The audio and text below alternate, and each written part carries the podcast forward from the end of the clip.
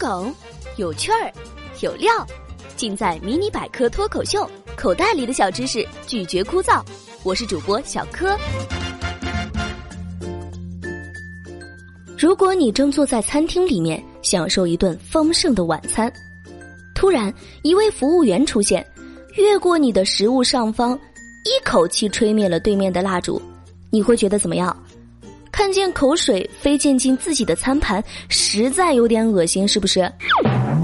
其实我们过生日时就经常这样，且这种有点恶心的举动已成为了一种神圣的仪式。我们在蛋糕上插满蜡烛，再唱起一首欢快的歌曲，基本上都是祝你生日快乐。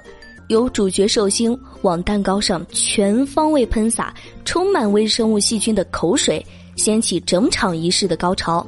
然后我们喜滋滋的共同分享这个蛋糕，也就是共同分享寿星的口腔细菌。然而，大多数人对最后一部分浑然不知。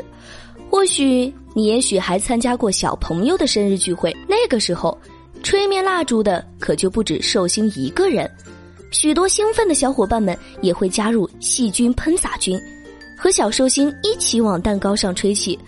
而且小朋友们往往掌握不了技巧，吹到一半就头晕脑胀，到后来基本就是口水四处飞溅，如一场密雨降临在蛋糕大地上。于是人们忍不住好奇：一块被正常吹灭的蜡烛会沾染到多少人类细菌和微生物呢？克莱姆森大学的研究人员也很感兴趣，他们想知道在吹灭蜡烛后。人们吃下去的一块蛋糕，到底吃进去了多少细菌？于是他们做了一个蛋糕实验，不是用真正的蛋糕，而是将泡沫块表面盖上了薄，涂上了糖霜，然后他们将蜡烛插进了假蛋糕中，再邀请志愿者过来吹灭蜡烛。鉴于吹灭后并没有真的蛋糕可以吃，于是他们还为志愿者提供了披萨，让这个仪式不会过于怪异。而且，从某种程度上来说，这样也有助于实验的真实性。在蜡烛被吹灭后，这层糖霜被取走了，他们接下来的就是等待，观察这上面究竟会长出多少细菌。结果他们发现，比起不吹蜡烛的蛋糕，吹过蜡烛的蛋糕上面的细菌多了十五倍以上，而且这个数字还依据每一次吹而有所变化。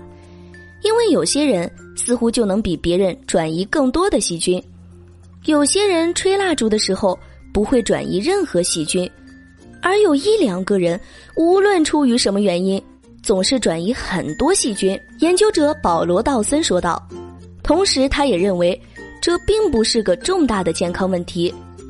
事实上，即使你这么做上十万次，你生病的可能性依然很小。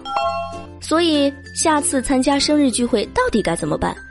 不吃蛋糕的话，那基本就是个假生日趴了。好了，今天的节目就到这里。今日互动话题：你怎么看待过生日时往脸上疯狂抹蛋糕的行为呢？快来和我们分享一下吧。